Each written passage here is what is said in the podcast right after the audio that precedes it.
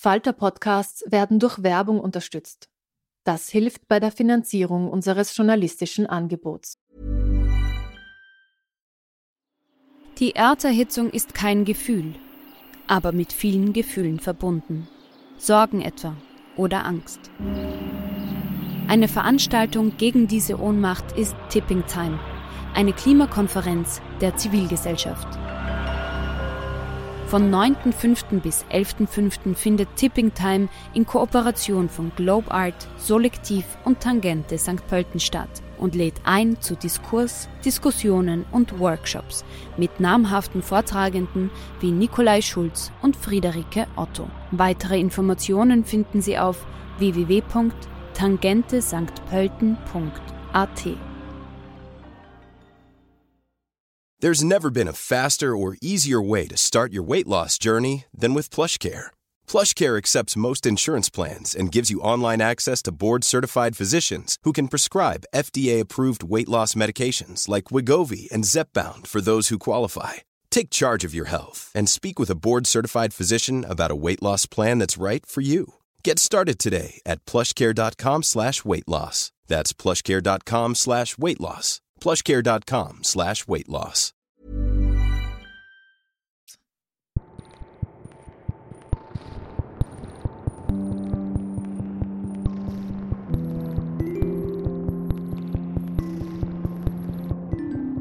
Herzlich willkommen bei einer neuen Folge Besser lesen mit dem Falter. Heute spreche ich mit Gabriele Kögel über ihren neuen Roman Gipskind, erschienen im Picus Verlag. Sie wuchs in der Steiermark auf, studierte Lehramt in Graz, um dann nach Wien an die Filmakademie zu wechseln. Gabriele Kögel verfasste Hörspiele, Kurz- und Dokumentarfilme, Romane und Theaterstücke. Und 2019 wurde ihr Hörspiel Höllenkinder als bestes europäisches Hörspiel ausgezeichnet. Wir reden heute über das Landleben, über liebevolle Großmütter, übers Erwachsenenwerden und Abgrenzung und auch ein bisschen über Konstantin Wecker. Viel Spaß! Das Kind ist ein Mädchen und sein Start in die Welt ist alles andere als geglückt. Lange Aufenthalte im Krankenhaus, ein Gipsbett und das zu einer Zeit, als es nicht so war, dass die Eltern Tag und Nacht dabei sein konnten im Krankenhaus. Im Gegenteil, sie konnten das Kind nicht einmal besuchen, weil damals hieß es, das macht den Abschiedsschmerz nur noch schlimmer. Was macht das mit einem Kind oder was macht das mit deinem Kind in dem Buch? Das Kind ist traumatisiert. Es ist in gewisser Weise autistisch und es hat das Urvertrauen verloren. Auf jeden Fall das Urvertrauen zu den Eltern, obwohl die Eltern nichts dafür können. Aber es kann auch damit umgehen und es lernt damit umzugehen. Man muss vielleicht noch einmal ein bisschen verdeutlichen, das hat Probleme mit den Beinen, das heißt, es lag ganz lange in einem Gipsbett kann nicht richtig gehen, ist aber sprachlich sehr weit entwickelt und äh, passt eigentlich nicht so richtig in dieses, in dieses Leben, in das es geboren wurde. Ich glaube, dass das sogar ein Teil dessen ist, äh, was diese Hospitalisierung ausgemacht hat. Sie konnte nicht gehen, sie musste sich auf andere Aspekte in ihrem Leben konzentrieren. Äh, sie war mehr äh, darauf ausgerichtet zu hören, zu schauen und dadurch hat sie das auch besser geschult als andere. Mhm. Und sie hat dadurch eine Distanz äh, zu ihrem Leben oder zu, ihren, zu ihrer Umwelt bekommen. Also dieser fremde Blick, mit dem sie eigentlich auf ihre Eltern schaut, der resultiert meiner Meinung nach schon aus dieser Erfahrungswelt. Und den hatte sie ja sehr früh eigentlich schon. Das ist ja sehr interessant, nicht wie bei vielen Kindern, wo das dann in der Pubertät beginnt, sondern die hatte eigentlich als kleines Kind schon immer diesen fremden Blick äh, auf die Eltern. Also das ist was, was herausragt in diesem Buch. Ja, und da glaube ich, hat es auch mit der Großmutter zu tun. Äh, ich denke, wenn man nur Eltern hat, dann ist man darauf angewiesen, sie zu lieben, egal was sie mit einem machen. Sie hatte aber das Glück unter Anführungszeichen mit der Großmutter. Und dadurch äh, gab es eine dritte Person, die es ihr ermöglicht hat, auf die Eltern zu schauen. Das ganze Buch muss man ein bisschen einordnen. Das spielt am Land, irgendwo in der Steiermark. Das ist das Setting in diesem Buch. Bauernhof ist auch ganz wichtig. Was bedeutet Landleben für dich? Ich schreibe über das Landleben, weil ich vom Land komme und weil ich das sehr gut kenne. Ich mag es, über Dinge zu schreiben, wo ich mich sehr gut auskenne. Also ich kann mir schwer vorstellen, dass ich einen historischen Roman schreibe. Da hätte ich immer Angst, dass ich nicht genau Bescheid weiß, dass da jemand kommt und sagt, so war das überhaupt nicht. Aber in diesem Setting kenne ich mich sehr gut aus. Und ich denke, dass das Land viel hergibt, wenn man schauen lernt. Äh, es ist eine große Vielfalt da an, an Möglichkeiten zu beobachten. Mhm. Man kann ja den Roman anhand der Musik und der Politik und der Radiosendungen zeitlich ganz gut verorten. Es beginnt in den 60er Jahren und endet in den frühen 80ern. Ich bin eine Generation jünger und habe trotzdem das Gefühl, es hat sich nicht wahnsinnig viel verändert. Also auch ich kenne dieses Setting. Ich bin auch am Land aufgewachsen. Wie, wie ist das für dich? Das erstaunt mich immer wieder. Das höre ich nicht das erste Mal. Äh, ich habe auch ein bisschen reingelesen in die äh, Landromane der jüngeren Generation, also die quasi schon meine Kinder sein könnten. Und wenn die darüber schreiben, habe ich auch das Gefühl, es ist so wie in der Zeit, als ich das erlebt habe und als ich darüber schon angefangen habe zu schreiben. Ich bin auch überrascht darüber, wie wenig sich verändert. Mhm. Also trotz dem Einzug des Internets und dieser ganzen Globalisierung hat man trotzdem das Gefühl, es gibt immer noch die gleichen Themen und die gleichen Brüche zwischen Stadt und Land. Das finde ich auch sehr, sehr interessant. Ja, und auch die Bitterkeit der Eltern offensichtlich und diese, diese Moral, diese ländliche Moral, äh, diese, diesen Umgang mit, mit den Kindern. Ja, man schlägt sie vielleicht nicht mehr, aber diese Enge wird immer noch empfunden. Ja, ich habe schon angesprochen, äh, Sie hören Regionalradio zu Sendungen, mit denen wir aufgewachsen sind, Autofahrer unterwegs, Zeltfeste mit saufenden und grapschenden Burschen, das gibt's überall und jederzeit, das gab's auch zu meiner Kindheit und das gibt's, glaube ich, immer noch überall. Und dagegen wird dann gestellt Pink Floyd, Konstantin Wecker und letztendlich auch Klassik. Also Andrea, wie sie dann heißt, entwickelt sich ja von Peter Maffei eigentlich dann über Konstantin Wecker, aber am Schluss hört sie auch Carmina Burana, Schubert, Wagner Opern. Was macht so einen Bruch? Also wie, wie stellst du dir das vor, dass man quasi von der Hunterter Zeltfestmusik plötzlich zu Carmina Burana kommt? Plötzlich ist es ja nicht. Die Hunderter Musik hat sie immer schon angewidert. Den anderen hat es gefallen und sie hat immer äh, mit einem irritierten Blick hingeschaut und hat es nicht verstanden. Genauso wie die Tanzerei, diese Volkstanzerei, mit dem konnte sie nichts anfangen. Aber sie hat nichts gehabt, äh, was sie dagegenhalten hätte können. Es wurde Regionalradio gehört, das ist gelaufen den ganzen Tag, aber es gab nichts Alternatives. Und ab dem Moment, wo sie die Möglichkeit gehabt hat, was anderes wahrzunehmen, hat sie erkannt, da gibt's noch was, was ganz spannend ist. Da ist eine Welt draußen, die mich auch interessiert. Und die, diese Entwicklung bei ihr habe ich auch gezeigt an diesem Salome-Beispiel. Also das erste Mal, als sie mitgenommen worden ist in die Oper, sie dann ja in diese besser gestellte Familie kommt, die auch gebildet ist, hat sie das furchtbar empfunden, diese Musik. Und ein Jahr später geht sie wieder, wird sie wieder mitgenommen und auf einmal gefällt es ihr. Und damit zeige ich auch, wie einem, wie man sich entwickelt und einem etwas, wie man etwas gefallen lernen kann. Das Kind, wir haben schon angesprochen, heißt eigentlich Andrea. Das bleibt aber in der ersten Hälfte des Buches namenslos. Es ist einfach nur das Kind, das Kretördel, das Mensch. Irgendwann erfahren wir dann doch seinen Namen. Kannst du uns verraten, wann es einen Namen bekommt? Das ist, als sie nach Graz aufbricht. Sie fährt nach Graz und äh, es gibt einen Kinderreim, der heißt da da da hat sich küssen lassen mitten auf der anderen Straße. Mutter hat's gesehen und du kannst gehen. Und diesen Reim sagt sie sich in der anderen Straße und da setzt sie ihren Namen ein und sagt, Andrea hat sich küssen lassen mitten auf der anderen Straße, Mutter hat's gesehen und du kannst gehen. Das ist der Moment, wo sie aufbricht, wo sie die andere Welt für sich entdeckt. Da ja. gibt sie sich auch selber den Namen.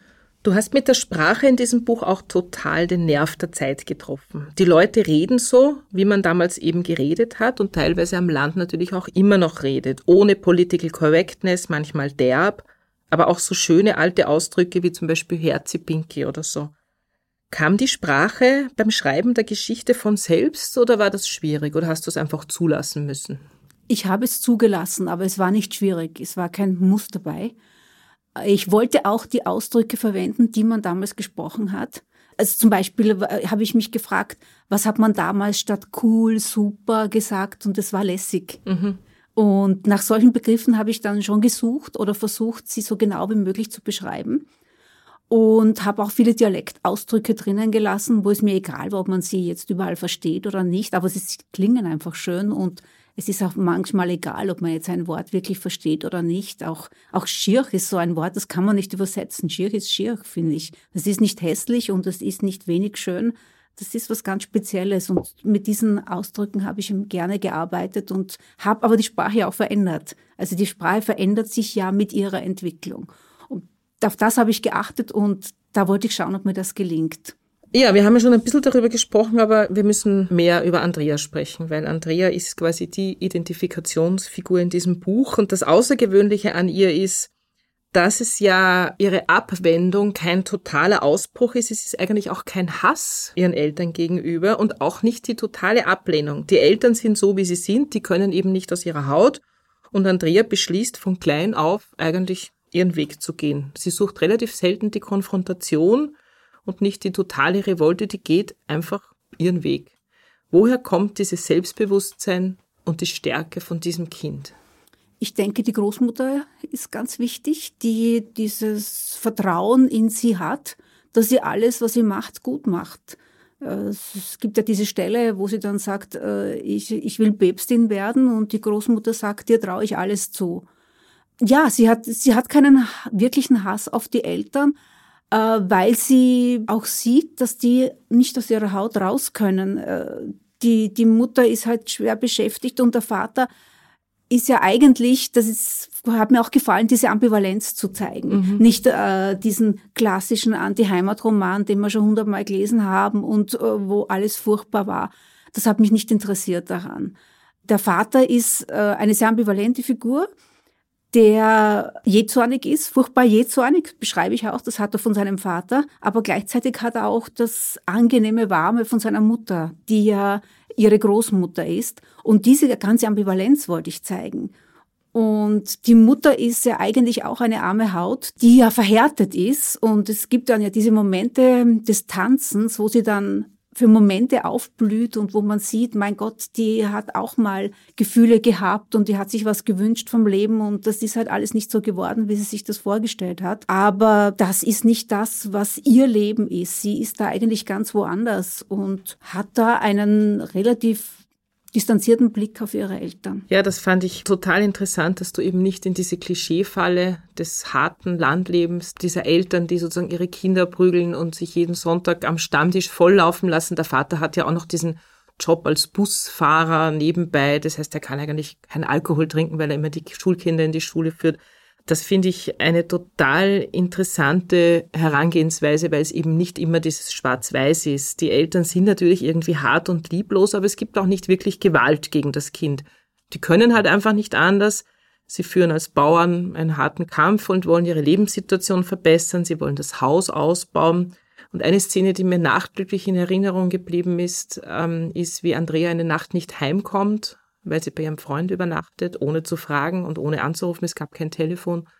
Und die Eltern schimpfen natürlich erst, aber dann nimmt der Vater sie in den Arm und sagt, ich bin so froh, dass dir nichts passiert ist. Das ist so herzerwärmend gewesen, wenn man gedacht habe, ja, eigentlich war es nicht so schlecht in Andreas Kindheit. Ja, das sehe ich auch so und ähm, habe das dann ja auch ein bisschen gegenübergestellt mit der Kindheit von Arthur, der einen Vater hatte, zu dem er wenig Zugang hatte und der dann ihren Vater ganz angenehm empfunden hat. Auch diese Entwicklung, also das, wie sie dann draufkommt, Moment einmal, alles ist nicht so schlecht bei mir. Das hat schon durchaus Qualität, eh, wie ich aufwachse. Und das andere ist auch nicht so toll, wo ich so hingeschaut habe und mir gedacht habe, mein Gott, wie, wie wunderbar ist das, wenn man in einer anderen Schicht aufwachsen würde. Auch diese Ambivalenz war mir wichtig zu zeigen. Ja, Arthur muss man vielleicht noch erwähnen, ist ihre erste Liebe oder ihr erster Freund, mit dem sie dann auch relativ lang zusammen ist und viel erlebt. Und Arthur ist für sie das Tor zu einer völlig anderen Welt, zu einer bürgerlichen Familie. Der Vater ist Richter, sie hören zu Hause Klassik, sie unterhalten sich beim Tisch.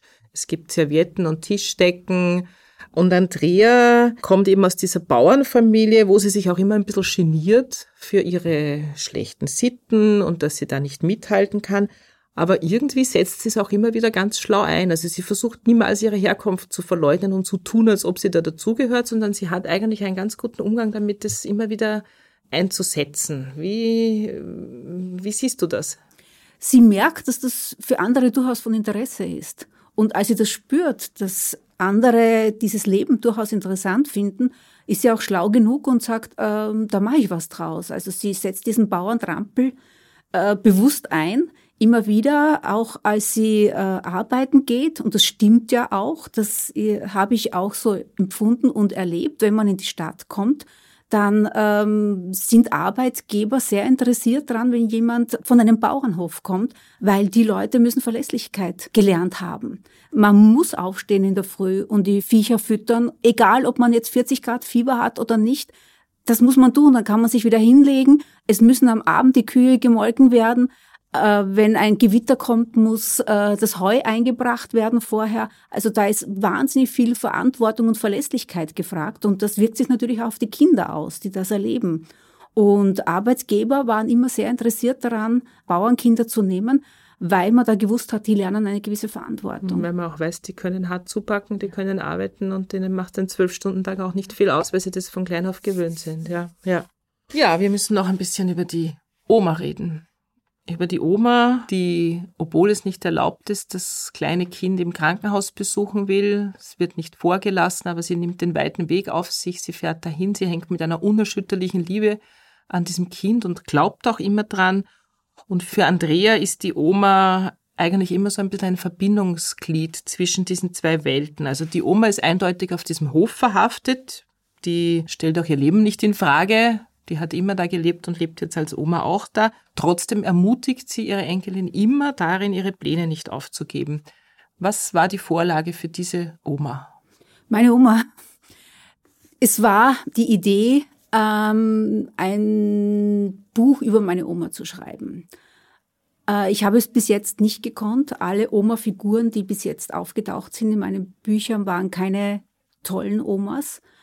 Und ich musste so viel Distanz und Reife bekommen, meine ich, dass ich mich darüber getraut habe.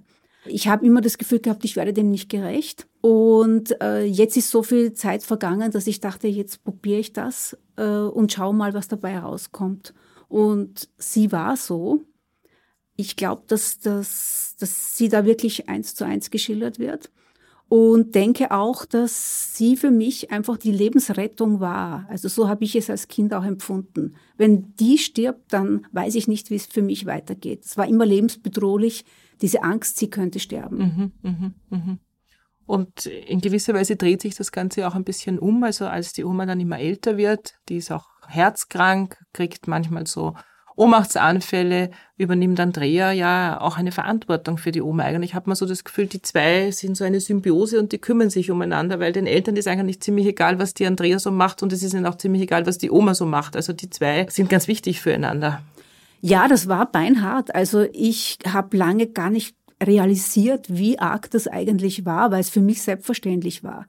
Ich habe also wirklich diese Oma, die da offensichtlich epileptische Anfälle oder was immer es war, gehabt hat, in der Nacht einfach reingeschleppt, vom Boden aufs Bett gelegt. Ich habe den Eltern nicht getraut. Ich habe mir gedacht, wenn ich die rufe, die äh, sind nur hysterisch, die können nichts anfangen damit und ich habe das viele Nächte wirklich gemacht. Und dann beim Schreiben des Textes habe ich dann mit meiner Cousine geredet, die ja auch vorkommt in einer Stelle, wo die auch dabei ist. Ich habe gesagt, war es wirklich so? Habe ich das richtig in Erinnerung? Und sie hat gesagt, ja, es war genau so. Und meine Eltern haben mir das einfach überlassen und ich hab, musste jede Nacht meine Großmutter retten. Und in der Situation war das jetzt aber nicht äh, traumatisch für dich, sondern du hast es einfach gemacht und für dich war das damals relativ normal. Du bist erst in der Reflexion draufgekommen, dass das die total arge Geschichte ist eigentlich. Äh, ich musste sie jede Nacht retten, das war das Entscheidende. Ich musste sie für mich retten, weil ich sie gebraucht habe und alles andere habe ich mich nicht gefragt. Man war dann in der Früh manchmal sehr müde in der Schule und weil ich dann ja auch gewacht habe und geschaut habe, bis sie wieder zu sich gekommen ist. Und es hat ja oft gedauert, auch manchmal längere Zeit. Und ich musste mich vergewissern, dass sie diese Nacht überlebt. Dann konnte ich erst schlafen. Und das ist ein paar Jahre so gegangen und dann hat sich das irgendwie wieder verflüchtigt. Es hat ja nur einen Hausarzt gegeben, dem man aufläuten gegangen ist, äh, hat es damals geheißen. Ja, ja. Ich weiß nicht, ob du das Wort kennst, ja, ja. aufläuten. Und ähm, der ist dann halt irgendwann dahergekommen und hat halt irgendein Medikament verschrieben. Äh, Digilanit hat es damals geheißen und das war's. Mehr hat er nicht gemacht und mit allem anderen mussten wir halt selber fertig werden.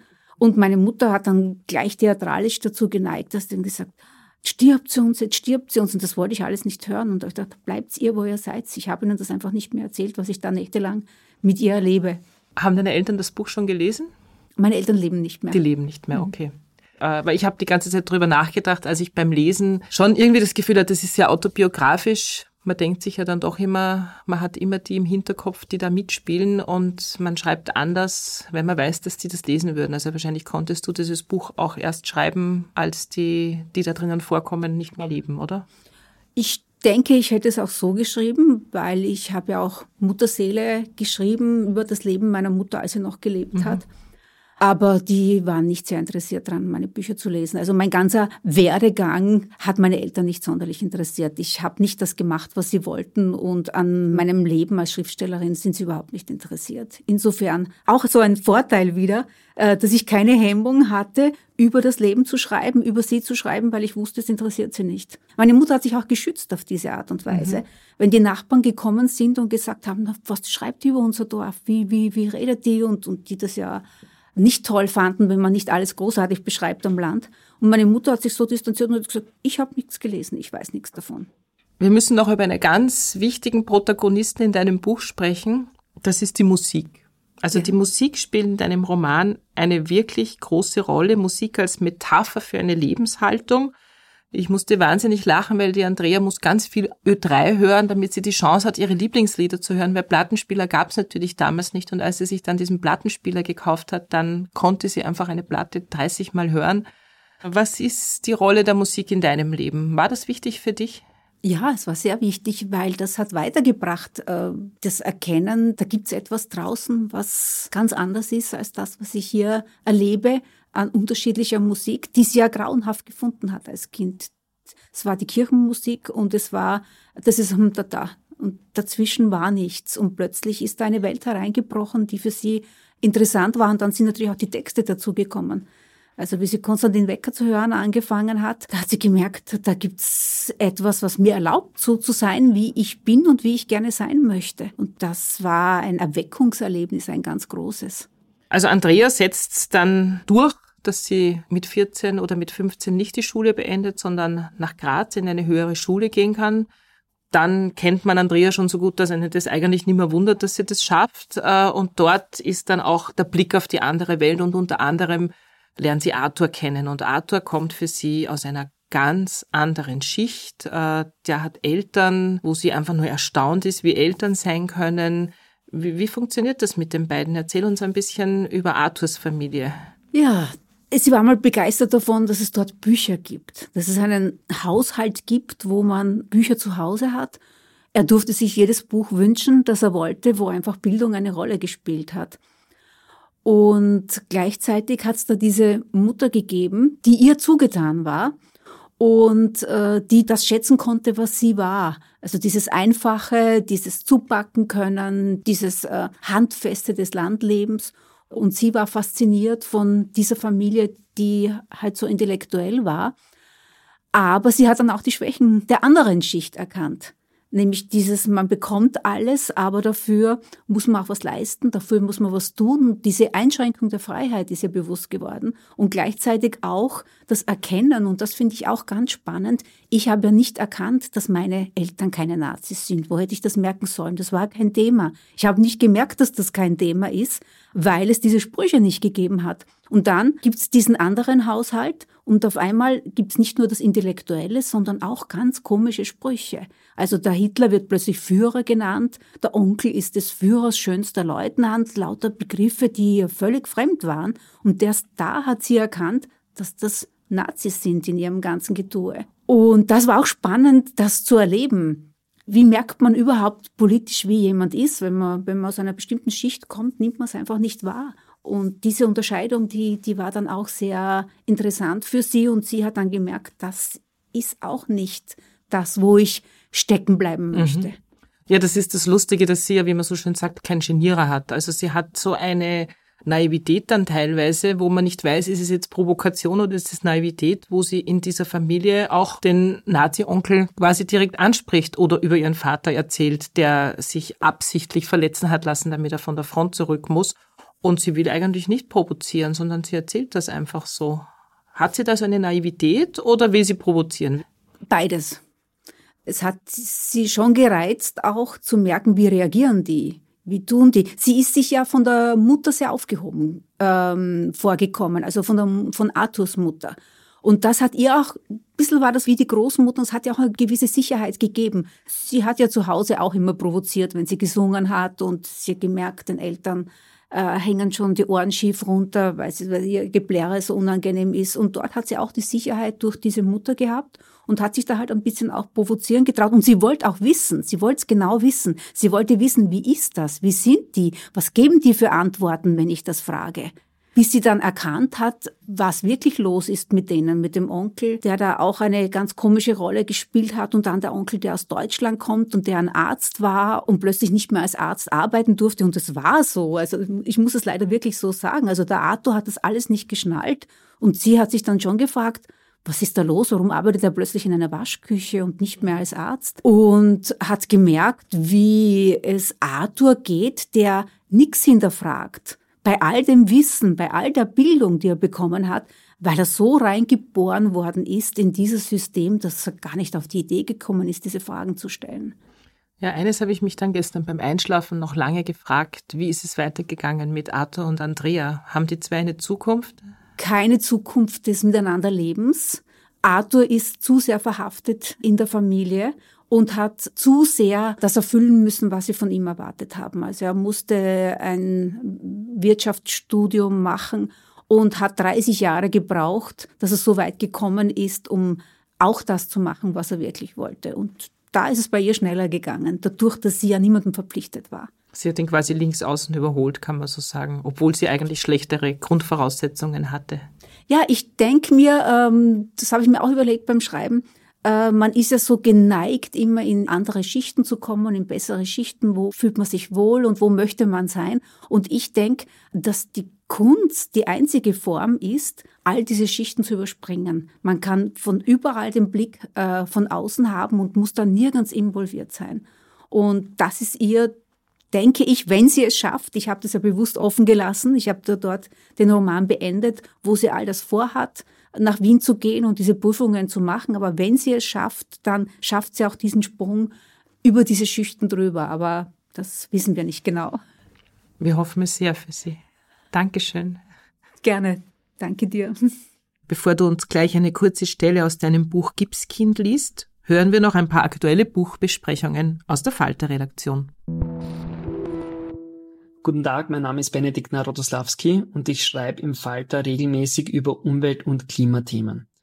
Ich würde Ihnen heute gern ein Buch ans Herz legen, das einen dummen Titel hat, aber das wirklich gescheit ist. Es heißt Zieht euch warm an, es wird heiß und stammt vom TV-Wettermoderator Sven Blöger. Der Titel ist, wie gesagt, irgendwas zwischen halblustig und peinlich, also zieht euch warm an, es wird heiß. Das hätte der Verlag auch besser lösen können.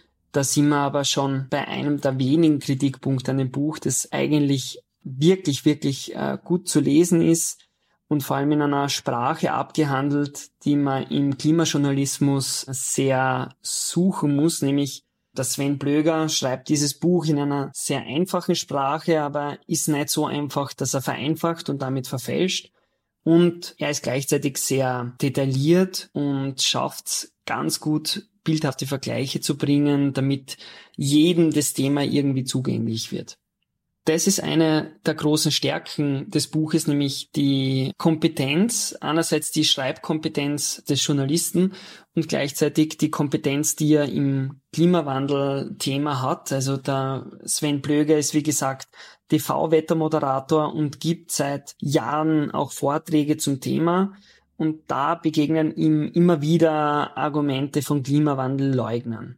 Und da verwendet der Autor sehr viel Kraft darauf, diese gängigen Mythen zu widerlegen. Er zerlegt sie eigentlich und äh, schöpft aus einem, einem reichen Fundus. Er zitiert sehr viele Studien und äh, man merkt, dass der Mann das Problem verstanden hat und das Problem erklären kann. Eigentlich ist es ein klassisches Buch. Es geht, wie in sehr vielen Klimawandel-Erklärbüchern, eben um diese zentralen Fragen. Erstens, wie entsteht der Klimawandel? Zweitens, was hat er für Auswirkungen und welche Dramatik birgt das Ganze für den Menschen? Und natürlich auch die Frage, wie kommen wir aus diesem ganzen Schlamassel wieder heraus? Da hat er einen Koffer voller Tipps, die er einem mitgibt. Das ist sozusagen alles sehr solide und gut. Das, was auch überrascht in dem Buch, ist, dass ja der Sven Blöger, wie gesagt, TV-Wettermoderator ist, nämlich im öffentlich-rechtlichen und er hat da keine Scheu, sich quasi mit starken Aussagen nach vorne zu kämpfen. Da, zum Beispiel an einer Stelle schreibt er sogar, könnten wir zur Lösung des Problems nicht versuchen, den Kapitalismus abzuschaffen. Also scheut sich nicht vor einer sehr grundsätzlichen Kritik am System. Das, was das Buch sich sparen hätte können, wäre das Kapitel über Corona gewesen. Wir wissen, wir schreiben 2020 und es kommt kaum ein Buch ohne Hinweis auf die Corona-Pandemie aus.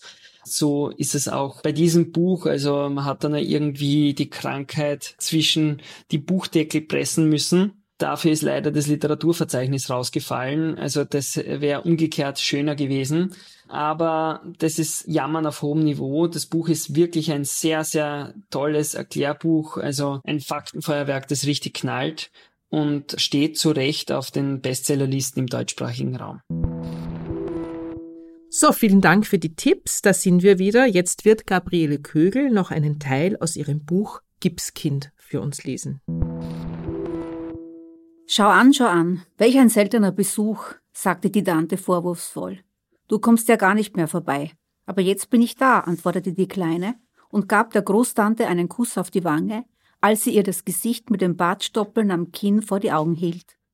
Dem Großonkel, der am Herd saß, rauchte, schwarzen Kaffee trank und seinen Herdplattenrhythmus klopfte, hielt sie die Hand hin, die er mit seinen zittrigen Fingern ergriff. Die Tante jammerte zwar noch immer, wie schlecht es ihr ging, aber die Kleine war inzwischen so groß, dass sie nicht mehr nach Caroline fragte und auch nicht um den Tod der Großmutter betete, weil sie nicht mehr interessiert daran war, die Puppe zu erben. Die Tante grapschte nach einer Brust der Kleinen und sagte, Jetzt hast du schon eine richtige Brust. Der Kleinen war das unangenehm. Sie wollte nicht darüber reden.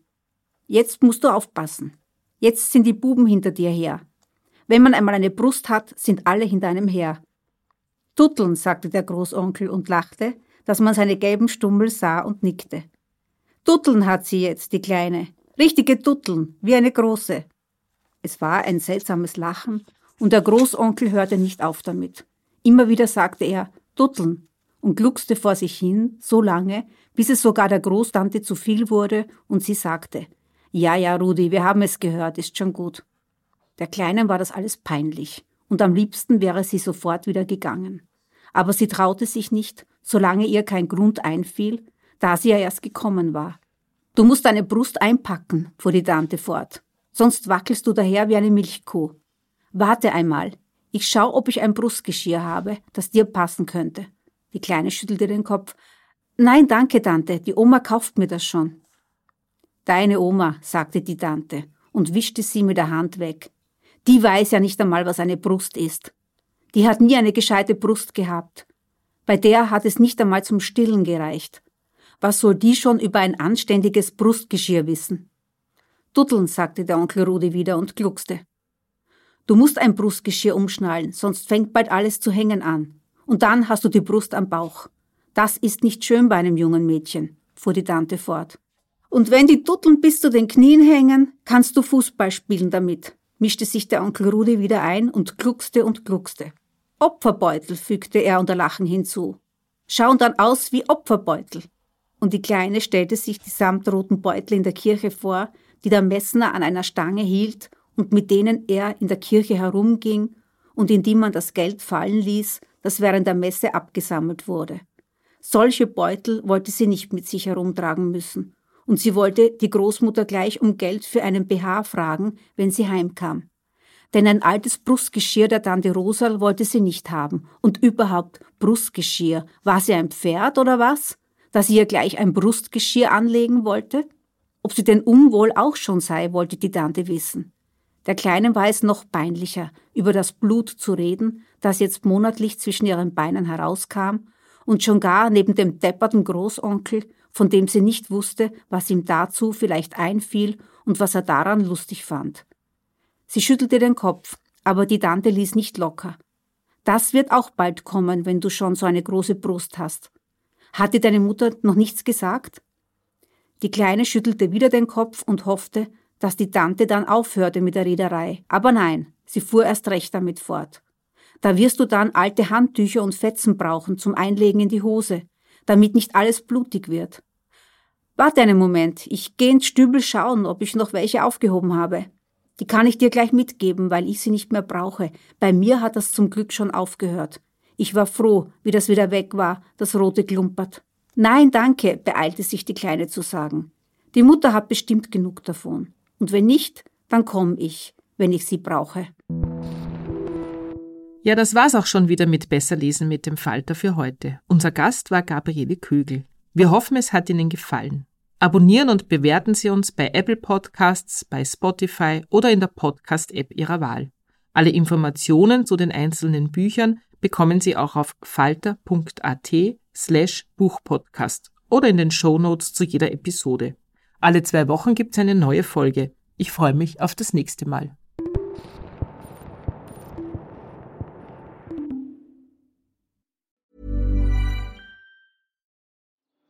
Die Erderhitzung ist kein Gefühl, aber mit vielen Gefühlen verbunden.